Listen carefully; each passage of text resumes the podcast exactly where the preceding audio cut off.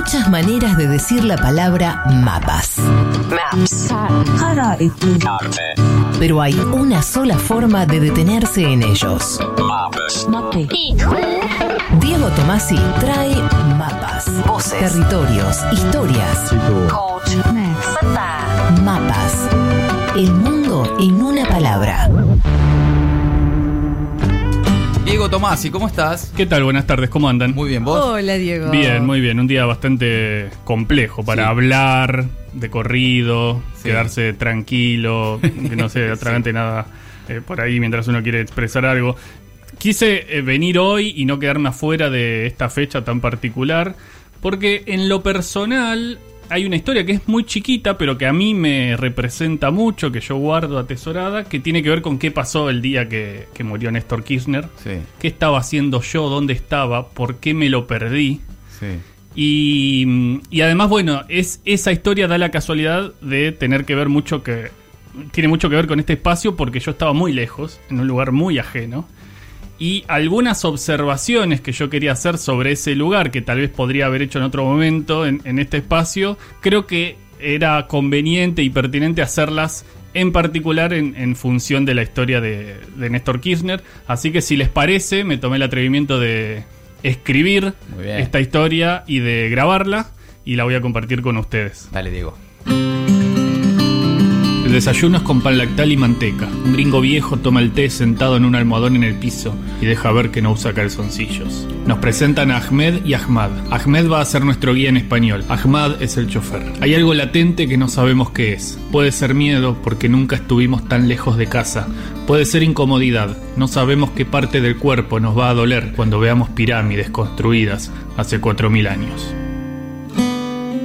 El auto esquiva un tránsito inverosímil, parece no haber reglas. La ciudad es un revoltijo de carne colgada en la vereda de los negocios, smog y ruido. Todo es tan ajeno y tan misterioso. El río, que se cuenta a sí mismo en su anchura, está adelante y de repente no está más. Cuenta Ahmed que hace no tantos años las pirámides podían verse desde el Cairo, pero ahora que la ciudad perdió los bordes y se extendió sin freno, hay que esperar un rato para que aparezcan allá al fondo. Algunos edificios son pura cáscara. Se construyó el frente, pero atrás no hay nada. El calor es un calor sin humedad al que no estamos acostumbrados. El viaje, después de una sucesión de recovecos, se convierte en una recta. Ahmed hace su trabajo, nos da datos, nos cuenta curiosidades, es simpático. Y de repente ahí están, dibujadas con ángulos perfectos y polvo flotando alrededor. Es la primera vez que vemos el desierto. Nos abruma y nos inmoviliza, y no podemos llorar ni decir ninguna palabra. Hay una serie de trámites y explicaciones. Ahmed compra nuestras entradas y nos acompaña. Ahmad se queda en el auto. Hay algo de indefensión que no se licúa con la presencia de un guía egipcio que habla español, como si estar ahí fuera peligroso, no porque vaya a pasarnos algo malo, sino porque estar lejos es arriesgarse a la pérdida. Keops, Kefren, Miserino, la Esfinge. Están ahí, existen. Igual que nosotros, estamos ahí y existimos. Nos pasamos todo el día ahí, sacamos fotos, esquivamos otros turistas, porque también lo somos y eso es incómodo cuando uno toma dimensión, morimos de calor. Tocamos la piedra milenaria. Hay una sensación de incredulidad. En algún momento se va a revelar el truco, la trampa. Alguien nos va a decir que estamos alucinando y que en realidad nunca dejamos el desayuno, el pan lactal, el yanqui en pelotas. Pero no, acá estamos. Nuestra entrada incluye conocer la gran pirámide por dentro. Entramos, que es lo mismo que decir bajamos o invadimos o nos sumergimos. Son muchos metros de andar con las rodillas flexionadas, no en cuatro patas, no de pie, en cuclillas. El pasillo es agobiante pero frío, muy frío. Le pregunto si se siente bien y me dice que sí. Ella va primero. Yo me siento como nunca.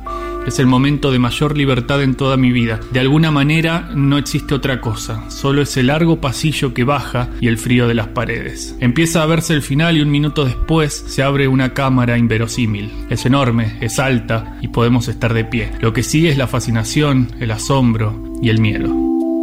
Volvemos por otro pasillo como el primero. Subir agachado me hace doler las rodillas. Ahmad nos recibe con una sonrisa. Ve en nuestras caras la huella del cachetazo que acabamos de recibir. Arranca el auto y nos vamos. No hablo con nadie, solo quiero mirar hacia atrás y que la imagen no se borre. No funciona. Un rato después solo hay frentes de edificios vacíos. Ahmad y Ahmed se despiden hasta mañana. Compramos en el McDonald's que está enfrente del hostel y nos metemos en la habitación. Miro las fotos una y otra vez. Soy yo la persona que mide lo mismo que cada ladrillo de la pirámide de Kefren. Soy yo el que está en primer plano con el desierto y la esfinge atrás. Nunca estuve tan lejos de casa y nunca estuve en un lugar tan ineludible, tan viejo. Prendo la tele. Lo único que puedo mirar y entender es Al Jazeera en inglés. Como pasó anoche, el noticiero dura media hora y vuelve a empezar. La penúltima noticia, que no llego a escuchar, muestra las caras de Néstor y de Cristina, sin ninguna gráfica impresa en la pantalla.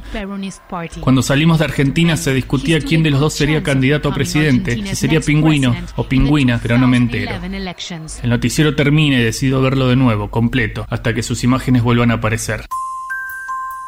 Ella se va a bañar.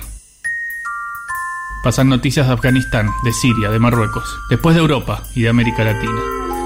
Y entonces el pingüino y la pingüina vuelven a aparecer en pantalla y ahora sí entiendo lo que dicen las voces y ahora sí leo el titular. Me gustaría volver al momento feliz en el que un largo pasillo hacia abajo me daba frío y libertad.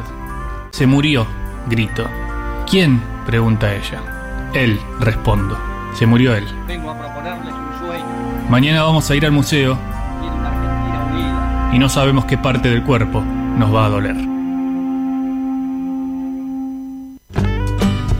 Espectacular, Diego Tomasi.